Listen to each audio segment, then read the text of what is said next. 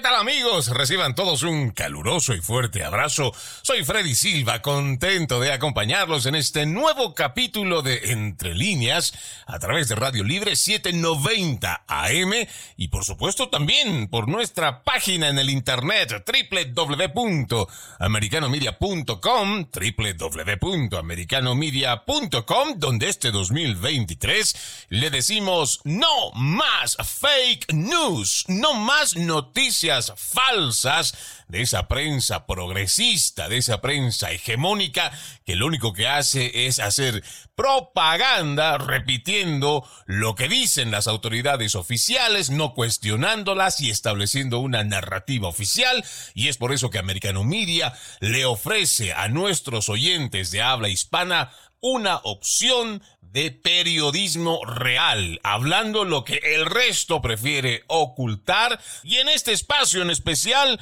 leemos entre líneas lo que, entre comillas, nos ofrecen como información y en realidad analizamos y desmenuzamos el mensaje que viene detrás de cada uno de estos reportes. Y bueno, el día de hoy estaremos hablando sobre una escandalosa publicación que hace el Washington Post en su cuenta oficial de opinión de Twitter, donde hace alusión al gobernador de Florida, Ron DeSantis, llamándolo, y citamos, un supremacista blanco en toda regla. Así como lo escuchó, un supremacista blanco en toda regla. ¿Será cierto esto que afirman desde este medio progresista? ¿Cuáles serían los motivos por los que se atreven a hacer tal afirmación? ¿Será que los residentes de Florida, quienes votaron por Ron DeSantis con casi el 60% de los votos, piensa que es un supremacista blanco? Bueno, eso vamos a ir analizando el día de hoy y vamos a comenzar con este artículo que sale en braver.com. Es un artículo publicado el 25 de enero de este 2023, escrito por Joshua Klein. El título, como ya más o menos lo escucharon, dice El Washington Post califica al gobernador de Santis de supremacista blanco en toda regla. En el subtítulo el gobernador Ron DeSantis es un supremacista blanco en toda regla por prohibir en las escuelas de Florida un curso de estudios afroamericanos que supuestamente contiene contenido radical, según un artículo del Washington Post, que lo acusa de acosar a los votantes negros, jugar con el agravio de los blancos y participar en manipulaciones extremas para reducir el poder de voto de las minorías. Deteniéndonos un segundo en la lectura de este artículo, uno ya puede darse cuenta de lo grosero en cuanto a los términos, pero delicado que también se atreven a escribir desde esta página, que también hay que decirlo, esto es una publicación de opinión que presenta el Washington Post, pero que, al igual que la persona que lo escribe, Jennifer Rubin, y también otros que colaboran o que son parte del staff de opinión que tiene el Washington Post, casi es una línea, y otra vez, en base a sus artículos publicados, que podríamos decir que tiene un lineamiento muy claro con los progresistas de izquierda. Y vamos a sustentar un poco más de lo que estamos hablando también con otra persona, otra colaboradora del Washington Post, que escribe algo relacionado también con esto, a lo cual se hace alusión en cuanto a estudios afroamericanos que contiene teoría crítica de la raza, algo que en este programa hemos venido diciendo una y otra vez, que por mucho que estos ideólogos, los cuales, por supuesto, nosotros respetamos su derecho a expresarse porque esa es una expresión, esa es una opinión y nosotros más que nadie vamos a defender ese derecho, esa expresión, lo que no quiere decir que vamos a estar de acuerdo. Y más que todo, aquí en Entre Líneas nosotros hemos denunciado el por qué estos ideólogos y su planteamiento en la teoría crítica de la raza no es más que un triste victimismo que le ponen a esta población negra en los Estados Unidos y que realmente en nada les ayuda. Al contrario, lo que está provocando es el hecho de primero cambiar o querer cambiar la historia, haciendo además un análisis anacrónico, trayendo parte de la historia a una realidad actual de un 2023 donde no estamos viviendo en eso mismo que se había vivido hace más de un siglo, dos siglos, pero que pretenden que eso que ha pasado hace tanto tiempo sea algo que esté vigente y que los menores de edad en las escuelas y en las universidades estén alimentados de esta ideología para estar confrontados con la sociedad norteamericana. Y esto es muy grave y hay que decirlo. Pero sigamos con la lectura. Dice, el ensayo de opinión de la columnista del Post, Jennifer Rubin, titulado Al bloquear un curso de estudios, AP Black, De Santis nos dice quién es. Bueno, ahí comienza acusando a De Santis de una serie de delitos donde ella los describe de esta forma.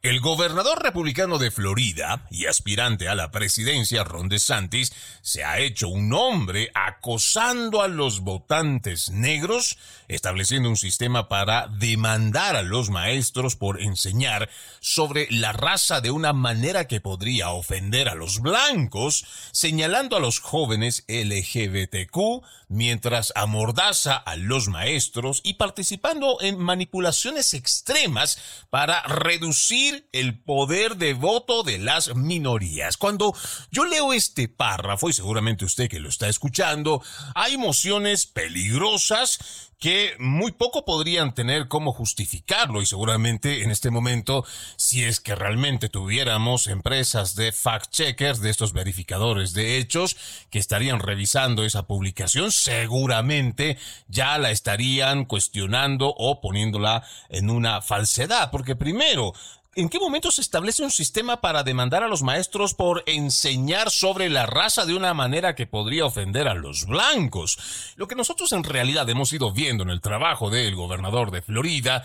es que, y por supuesto sin apasionamientos políticos o dejando también este lado alineamiento que uno puede tener en la filosofía política, sino siendo lo más objetivos posibles. Lo que ha ido planteando Ron DeSantis es que más bien dentro de las escuelas ya dejemos de estar tratando de adoctrinar a los niños. Le duela esto a los del lado derecho lo mismo que a los de la izquierda. Aquí no se trata de que si yo voy a decir 2 más 2 es 4, en algún momento voy a tratar de hacer de que en ese resultado o en ese planteamiento matemático exista alguna connotación que haga referencia al racismo, por ejemplo, o a la supremacía blanca también, y lo mismo en cualquier otra materia. Lo que más bien queremos es que ya estos ideólogos dejen de estar metiendo cualquier tipo de basura ideológica en la mente de los niños, porque en las escuelas no se va a aprender si usted quiere ser marxista, si usted quiere ser leninista, si usted quiere ir con el socialismo del siglo XXI o con los socialdemócratas, como se quieren decir aquí en los Estados Unidos, o igual con los de la extrema derecha, derecha, ultraderecha, la absoluta derecha, cualquiera de esas cosas. No, el niño está yendo a la escuela para aprender la parte académica. Y el Estado, por mucho que esté poniendo dinero, y ojo, dinero de los contribuyentes, el Estado no tiene el derecho de adoctrinar con ningún tipo de filosofía a los estudiantes. Que si en algún momento vamos a hablar sobre valores patriotas o lo que es el patriotismo de esta nación, pues hablemosle de lo que es los Estados Unidos. Hagamos referencia de quienes elaboraron la constitución, quienes trabajaron en la Carta de Independencia. Hablemos de los valores y ya dejemos de meterle basura en la mente de los niños diciendo que esta es una nación racista, que esta es una nación discriminadora, que esta es una nación opresora. No, como toda nación seguramente los Estados Unidos, nuestra patria, tiene errores en el camino. Seguramente ha habido equivocaciones y seguramente que las hay. Y están incluso escritas en los libros de la historia. Pero eso no significa que nosotros tengamos que aprovechar ese tipo de errores que han pasado a lo largo de la historia para después traerlos en pleno siglo XXI y hacer que los niños que hoy están viviendo otra realidad tengan que abrazar ese tipo de cosas que pasaron hace tantos años, pero también hacerlo consigna para después tener que enfrentarse a una nación o ya sea para que estén reclamando estos reparations, exigiendo un dinero o compensación a personas que no han hecho nada, que no han formado parte de esa historia, que además ni siquiera habían nacido. Y como en muchas oportunidades, seguramente usted me ha escuchado a mí dando este ejemplo.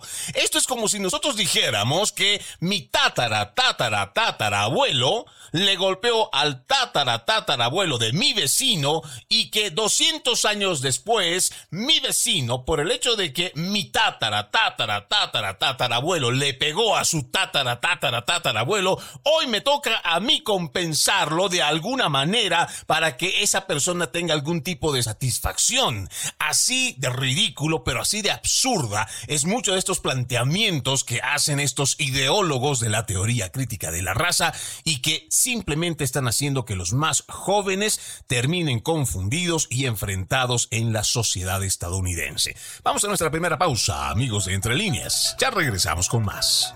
Continuamos con más de Entre Líneas a través de Radio Libre 790 AM y www.americanomedia.com, donde este 2023 le decimos no más fake news. No se olvide que además de www.americanomedia.com, usted puede descargar nuestra aplicación Americano, que está disponible para los dispositivos de Apple y Android, pero además es totalmente gratuito. El día de hoy estamos haciendo referencia a una escala escandalosa publicación de El Washington Post en su cuenta oficial de opinión de Twitter, donde hacen alusión al gobernador de Florida, Ron DeSantis, donde lo llaman un supremacista blanco en toda regla. Estamos haciendo lectura de este artículo publicado en braver.com del 25 de enero de este 2023, escrito por Joshua Klein, y continuando con la lectura, dice, Rubin insistió, haciendo referencia a quien escribió este artículo, Jennifer Rubin, la columnista de El Washington Post, dice, Rubin insistió en que la medida más reciente del gobernador republicano fue más allá. Ahora se ha convertido en un supremacista blanco en toda regla, prohibiendo el curso de colocación avanzada para estudios afroamericanos de la Junta Universitaria en las escuelas de Florida. La columnista se refería al Departamento de Educación de Florida que recientemente rechazó el curso de estudios afroamericanos debido a su contenido sobre estudios black queer, así como a la apropiación cultural y las reparaciones y la influencia global de Black Lives Matter, el movimiento Black Lives Matter.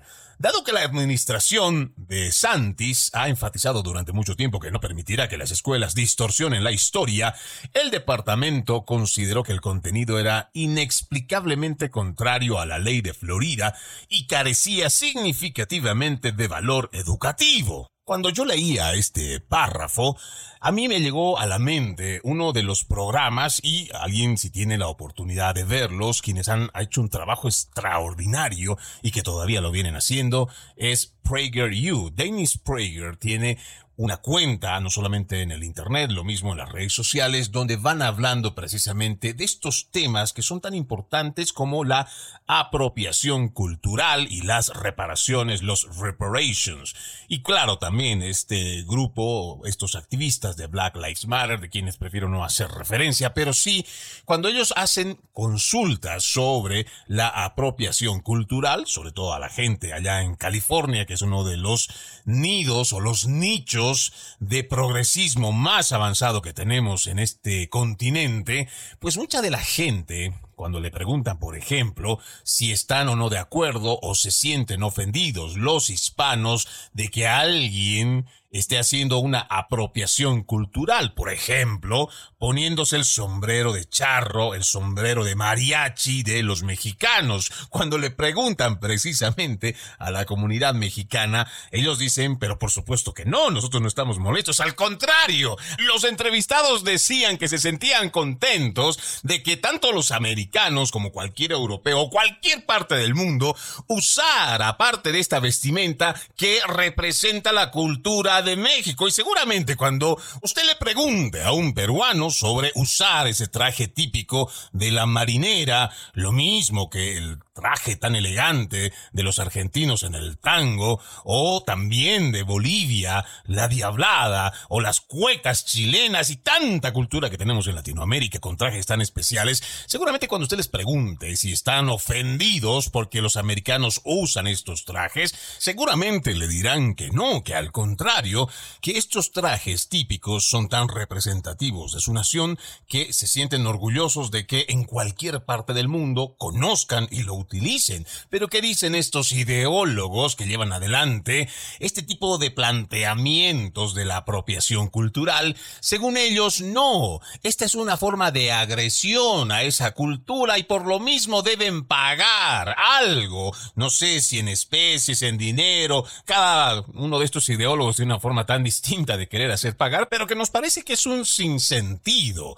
Y otra vez, volviendo a la pregunta que seguramente usted ha escuchado de parte del gobernador. Aquí el tema es, ¿Qué tanto aporta académicamente este tipo de ideologías a los estudiantes?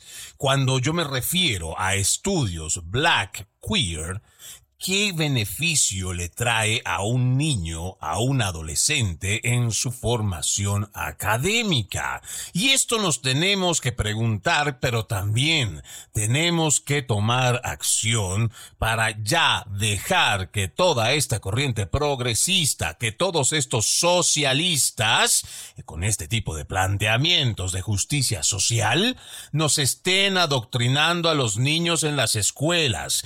Es hora de estar alertas, pendientes y no solo reflexionar, sino ya de estar tomando acción en las juntas escolares y decirles a todos estos ideólogos, empezando desde las juntas escolares, igual que a los sindicatos de maestros, ya basta de adoctrinamiento. Lo que queremos es avance académico para nuestros niños, porque mientras otras naciones en el mundo están avanzando temas que realmente son tan importantes, en la parte académica, aquí se está enseñando ideología de género, ideología trans, teoría crítica de la raza y toda esta cultura del victimismo woke. Y esto no le hace bien al estudio académico de los niños y mucho menos le hace bien a la nación. Pero sigamos avanzando con la lectura. Dice, llamándolo, entre sus acciones más explícitamente racistas, Rubín rechaza cualquier base para el movimiento considerado incomprensible por la secretaria de prensa de la Casa Blanca, Karine Jean-Pierre, afirmando que la Universidad de Florida, como todas las demás universidades de renombre, tiene un programa de estudios afroamericanos estimado. Rubin luego detalla la historia de las admisiones de las minorías a lo largo de la segregación dentro de las instituciones en el sur, al tiempo que acusa a Florida de no explicar cómo este curso supuestamente contravino la ley estatal. Ella escribió, haciendo referencia a Rubin, si hace referencia a la ley Stop Woke del año pasado, que bloquea la enseñanza de material que podría hacer que los estudiantes se sientan culpables o responsables por el racismo histórico, entonces uno tiene que preguntarse si algo tan simple y directo como la propia historia estatal de educación segregada puede estudiarse. Aquí, amigo oyente,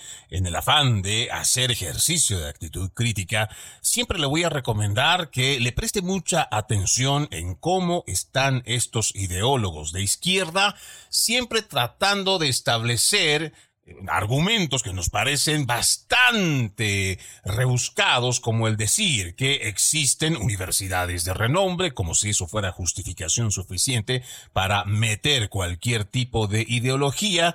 Segundo, está detallando igual la historia de las admisiones de las minorías a lo largo de la segregación dentro de las instituciones en el sur. Por ejemplo, aquí está siendo muy explícita hablando de la segregación en la historia de los Estados Unidos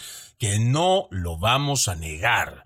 Esto ha existido en esta nación, es parte de lo que llamaríamos la historia oscura, la historia que no quiere contarse y que no solamente pasa en los Estados Unidos, seguramente tenemos esas historias oscuras que mucha gente las habla, pero no están escritas tal vez en las historias, que están en los libros de historia más bien, pero que sí la gente lo sabe, o que en otros sí están y lo saben de forma explícita. El problema nuevamente es traer todas estas estas cosas que pasaron hace tantos años y hacerlas como si estuviéramos vigentes viviendo esa esclavitud y segregación el día de hoy, cosa que no es cierto. Yo le pregunto a usted, amigo oyente, y otra vez solamente con el afán de hacer un ejercicio de actitud crítica. ¿Usted ha visto gente con grilletes haciendo trabajos forzados? Porque si lo ha visto, óigame, no lo ha denunciado, ya existen leyes en este siglo XXI que no solamente condenan, sino pueden llevar a la cárcel. Hay privación de libertad para aquellos que cometan este tipo de delitos, porque son delitos. Pero usted ha visto esto que esté pasando en este siglo XXI dentro de los Estados Unidos. ¿A qué leyes podríamos nosotros hoy, en este 2023, hacer referencia y señalar como leyes que todavía segregan de una forma discriminatoria o racista a las personas? ¿Cuál es esa ley? Que yo quisiera saberla y además, si todavía está vigente algún tipo de ley de segregación racista, discriminadora, ¿por qué entonces las personas que viven en ese condado o igual en ese estado, ¿por qué no están trabajando en abolirla, en destruirla o mejor, avanzando para que realmente exista una nación libre de racismo y discriminación, porque esto no solamente le compete a las personas que lo estarían denunciando o a los ideólogos que se están imaginando esto, esto le compete a todo el mundo, porque vivimos en esta nación y nosotros queremos abolir, queremos destruir a este sistema racista al que todo el mundo dice que hay un sistema opresor, hay un sistema racista, hay un sistema discriminador, pues vamos a luchar, ¿dónde está? Pero vamos a identificarlo. ¿Quién son, póngale nombre y apellido. Vamos a luchar juntos para poder mejorar esta nación. Pero no se invente que existe un sistema opresor, blanco, heteropatriarcal, que no lo deja prosperar. No, vamos y hablemos con propiedad. Hagamos un señalamiento claro de quién está hablando, qué institución, de nombres y apellidos de quienes estarían haciendo estos actos de segregación, discriminación o racismo. Con esto vamos a una pausa, amigos de Entre Líneas. Ya regresamos con más. Gracias por continuar con Entre Líneas a través de Radio Libre 790 AM y www.americanomedia.com, invitándoles también a que usted descargue nuestra aplicación americano, es gratuito y está disponible para Apple y también Android.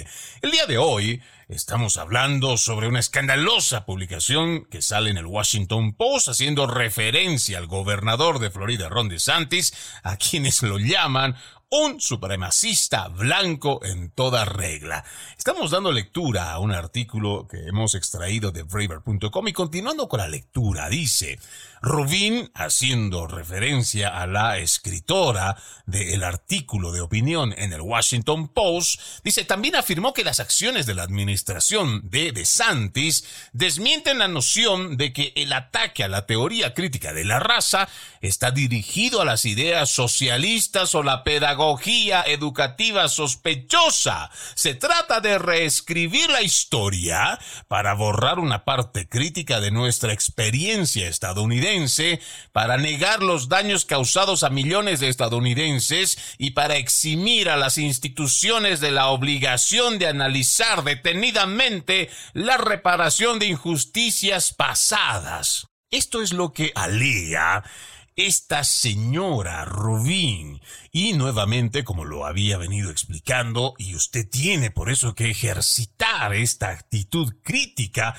ante lo que recibe, ya sea como opinión lo mismo que información, para que se dé cuenta cuál es la verdadera intención que tienen estos ideólogos, igual que estos periodistas, yo digo pseudo periodistas, que hacen este tipo de artículos, porque aquí son muy claros y no solamente ya es una opinión de Freddy Silva, sino lo vuelvo a leer para que usted lo entienda. Esto es lo que escribe Rubín. Dice, se trata de reescribir la historia para borrar una parte crítica de nuestra experiencia estadounidense, para negar los daños causados a millones de estadounidenses y para eximir a las instituciones de la obligación de analizar detenidamente la reparación de injusticias pasadas. Incluso yo escuché no hace unos cuantos meses, digamos, no hay unos legisladores en California que están avanzando mucho en este tema de los reparations, incluso hablan de dar más de 20 billones de dólares a miembros de la comunidad afroamericana en lo que consideraríamos o en lo que ellos plantean más bien los reparations, la reparación de injusticias pasadas. Y yo me pregunto, nuevamente le planteo a usted, amigo oyente, ¿por qué tendría que salir del dinero de los contribuyentes, porque esto tiene que salir de algún lado y no creo que la gente alegremente quiera decir, bueno, a ver, vamos a pagarle 20 mil millones de dólares a toda aquella persona que sienta que haya sido abusada por el sistema o que piense que su tatara tatara abuelo ha sido oprimido hace 100 años, 50 años, 70, 80, 100 años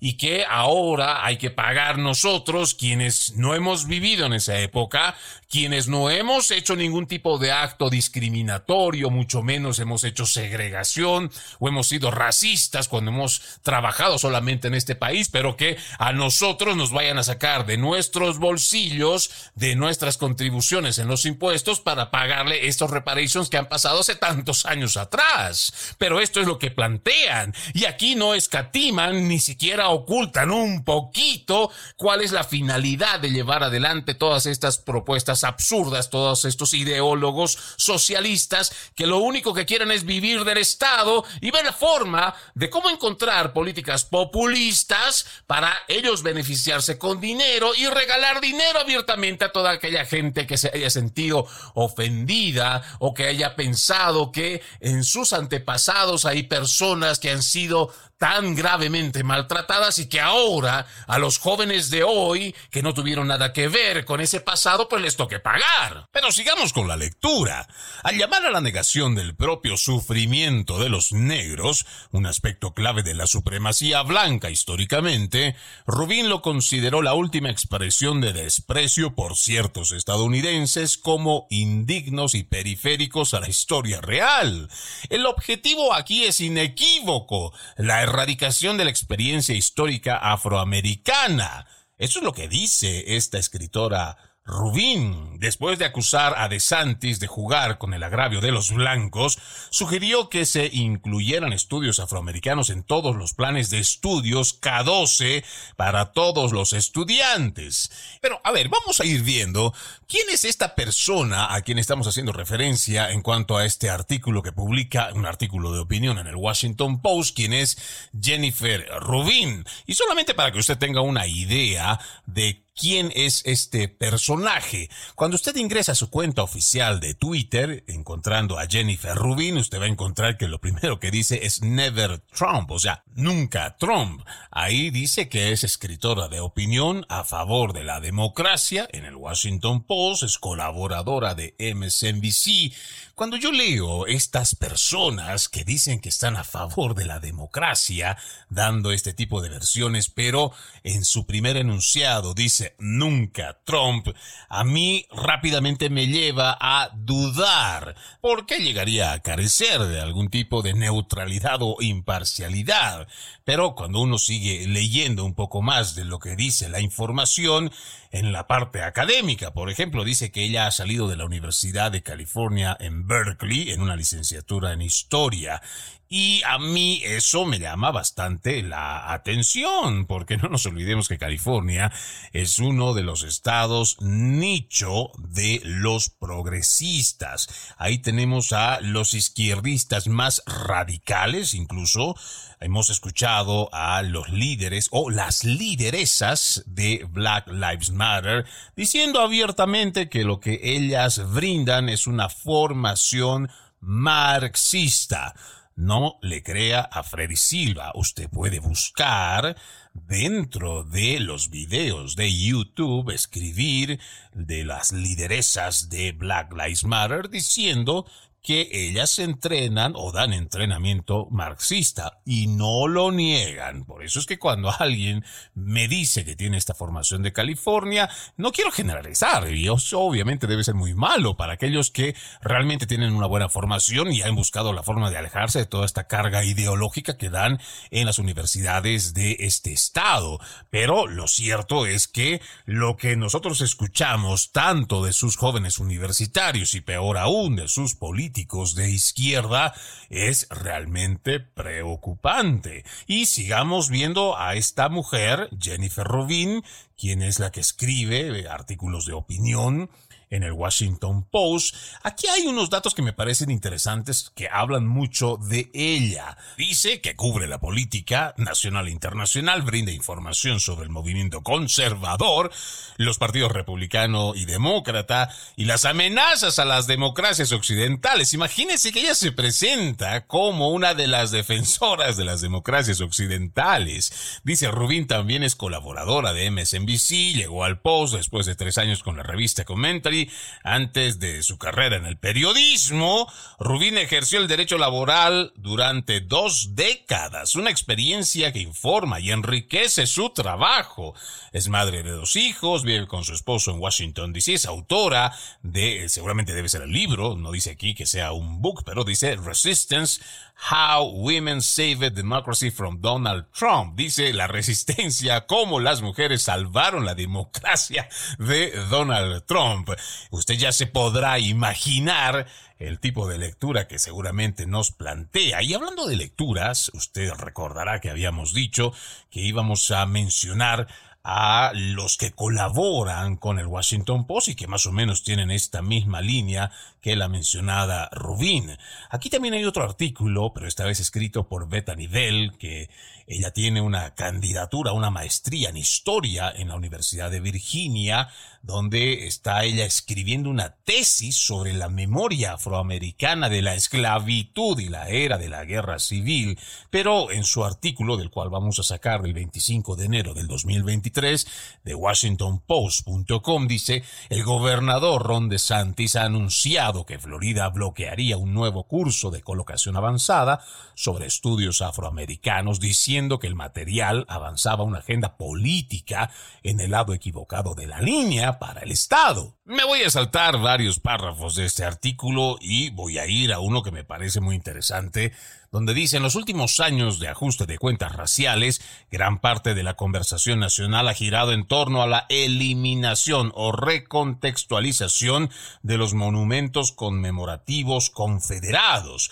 Los activistas tienen razón al llamar nuestra atención sobre el legado de la supremacía blanca que representan estas estatuas. Cuando usted lee esta línea o la escucha conmigo, se dará cuenta, y volviendo para atrás, cómo muchos de los monumentos han sido removidos en base a muchos de estos mismos planteamientos o argumentos donde hacen o señalan que eso marca el legado de la supremacía blanca. Por eso es que es importante leer entre líneas a todos estos ideólogos para saber qué nos están tratando de meter, no solo como información, opinión o igual dentro de las escuelas y las universidades.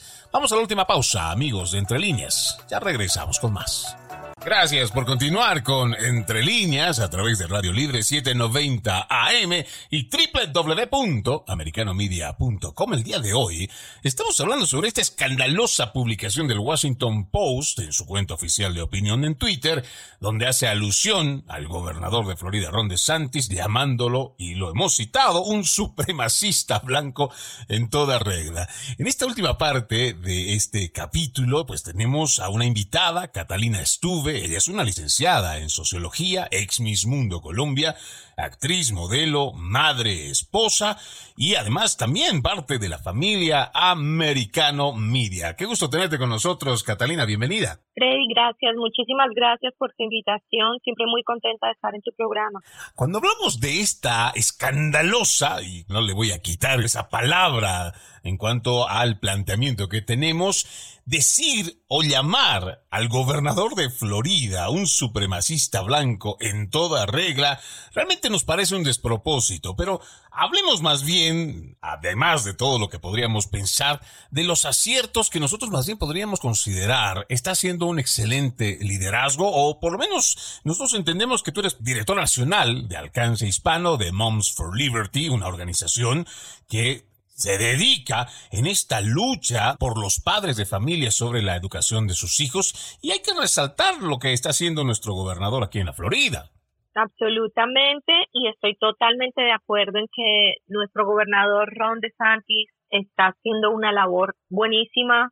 Él reconoció la importancia de la familia, la importancia de educar bien a los niños acá en Florida y lo ha dejado saber y ahora es un ejemplo para no solo los otros gobernadores, sino para el mundo entero y ha demostrado que con Florida ha podido hacer muchísimas cosas, muchísimos avances y especialmente en educación. Sabemos todos que tenían secuestrados a nuestros niños desde hace más de una década descaradamente indoctrinándolos. Claro, llevan muchísimos años más, pero así descarado. Entonces él dijo, ya no más, aquí no se va a indoctrinar, aquí se va a educar y lo ha dejado muy en claro.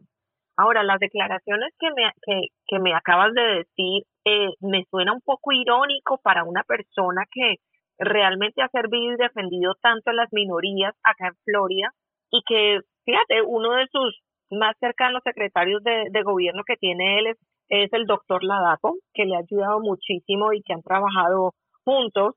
Eh, él es de raza negra, así que, claro, tú, tú entiendes que cuando la, la, la ideología izquierdista no tiene más argumentos con qué pelear argumentos lógicos, pues ¿qué hacen? Se inventan algo.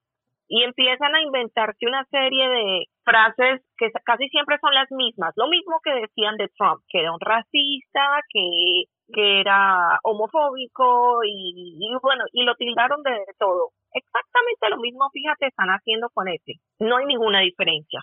Claro, y uno cuando habla, por ejemplo, de lo, de lo más reciente, la Declaración de Derechos de los Maestros, que además fue elogiada en gran parte de la nación, porque no solo esto es una batalla por los padres, por los maestros, por los estudiantes, sino esta es una batalla que se está dando incluso contra el mismo gobierno federal, que está dentro de su agenda apoyar toda esta ideología woke. Por eso es que tiene además doble mérito, ¿no?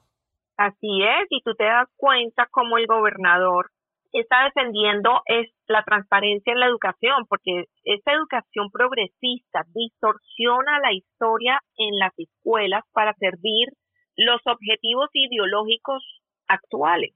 Entonces es importante recordar las partes más tristes de la historia para evitar que vuelvan a suceder tienen que enseñar sobre el holocausto y sobre el comunismo y sobre toda la historia que ha ocurrido en los colegios realmente, sin obviarlo, y porque nuestros estudiantes, nuestros hijos deben conocer la verdad de nuestros tiempos. La libertad de adoctrinamiento es esencial para la educación de un buen ciudadano. Nosotros necesitamos un gobernador como Ron DeSantis. Y ahora, mm, cuando yo, por ejemplo, veo el trabajo que ha venido haciendo a favor de los maestros, otra vez dentro de lo más reciente que ha logrado por los maestros de la Florida. Algo que hay que destacar es que también les está ofreciendo una independencia del sindicato, porque cuando hablamos de la presión que ejerce el Sindicato Nacional de Maestros, realmente tiene una influencia porque aquí está aglomerado más de 3 millones de profesores, que es un número bastante considerable, si no el mayor de los Estados Unidos y que si ellos tienen algún tipo de influencia y además alguna contribución filantrópica para llevar adelante una agenda progresista, ellos no van a escatimar esfuerzos en llevar adelante y cumplir con sus benefactores. El problema es que muchos padres no están de acuerdo con todo este cambio de paradigmas, con todo, con toda esta entrada tan fuerte ideológica con la cual quieren entrar en las escuelas públicas de los Estados Unidos y es importante decir que los maestros de alguna forma también son los beneficiados en cuanto a lo que el gobernador Ron DeSantis viene haciendo. Así es, y los padres tienen muy claro lo que está pasando en este momento y protegeremos, defenderemos y promoveremos a la familia estadounidense a toda costa. ¿Qué quiere decir? Esos valores de familia, la familia, porque la familia nuclear es el, el, núcleo familiar es, es crucial para la civilización, es el diseño de Dios para la humanidad y debe ser protegida y celebrada. Y gracias a Dios, pues tenemos nuestro gobernador que ha estado trabajando en pro de la familia, de la educación, de Dios, de, de las religiones, y nosotros seguiremos protegiendo nuestras libertades para educar y para orientar a nuestros hijos y también para decidir sobre su salud. Yo no le estoy dando a mis hijos algo al gobierno, que el gobierno no se crea que yo le estoy dando permiso sobre mis hijos. Yo tengo absoluto control y derecho sobre mis hijos y yo les estoy enseñando a no a ser víctimas. Yo les estoy enseñando a ser vencedores. Entonces, tú sabes, la, la, la idea de todo esto es cambiar ahora la mentalidad que vienen dando, con que se vienen encontrando los padres de frente desde hace más de una década. Y, y claro, no, eh, este gobierno ha sido, eh, yo digo, el gobierno estatal ha sido ideal para ese cambio positivo y lo vamos a lograr. Y ojalá así sea. Nosotros hace un momento hacíamos esta referencia de este planteamiento o lo que podríamos decir una declaración de derechos de los maestros que todavía no ha sido aprobada, claro, pero esto nos parece que es una forma de decirle a los maestros que están y tienen las convicciones de maestros que quieren inculcar la parte académica en los estudiantes, más no esa filosófica, ideológica, que ellos van a poder, si esta ley o si esto se convierte en ley, pues podrían tener grandes opciones para independizarse o por lo menos liberarse de esta eh, presión que surgen de los sindicatos y ojalá dentro de lo que sigamos escuchando, porque la izquierda seguramente no va a cesar en este tipo de artículos o en este tipo de acusaciones tan severas, yo digo incluso tan irresponsables, pero ojalá que el liderazgo que tenemos dentro de la Florida, este liderazgo republicano no se vaya a perder. Realmente estamos eh, contentos y agradecidos que nos hayas acompañado en esta edición Catalina. Catalina Estuve licenciada en sociología, ex Miss Mundo Colombia, actriz, modelo, madre, esposa, directora nacional de alcance hispano, Moms for Liberty. Realmente para nosotros es un gusto tenerte con nosotros aquí en Entre Líneas. Gracias, Catalina. Gracias, Freddy. Muchísimas gracias. Bueno, de esta forma vamos poniendo punto final a este capítulo de Entre líneas. No se olviden visitar nuestra página en el internet www.americanomedia.com donde usted va a estar muy bien informado. Tenemos noticias que van cambiando constantemente y no solo de los Estados Unidos, sino el resto del mundo y usted puede encontrar toda la programación en vivo ahí en nuestra página www.americanomedia.com y también descargando Americano disponible esta aplicación para Apple y Android y es totalmente gratis. Soy Freddy Silva, continúen con la programación de Radio Libre 790 AM. Buenas tardes, permiso.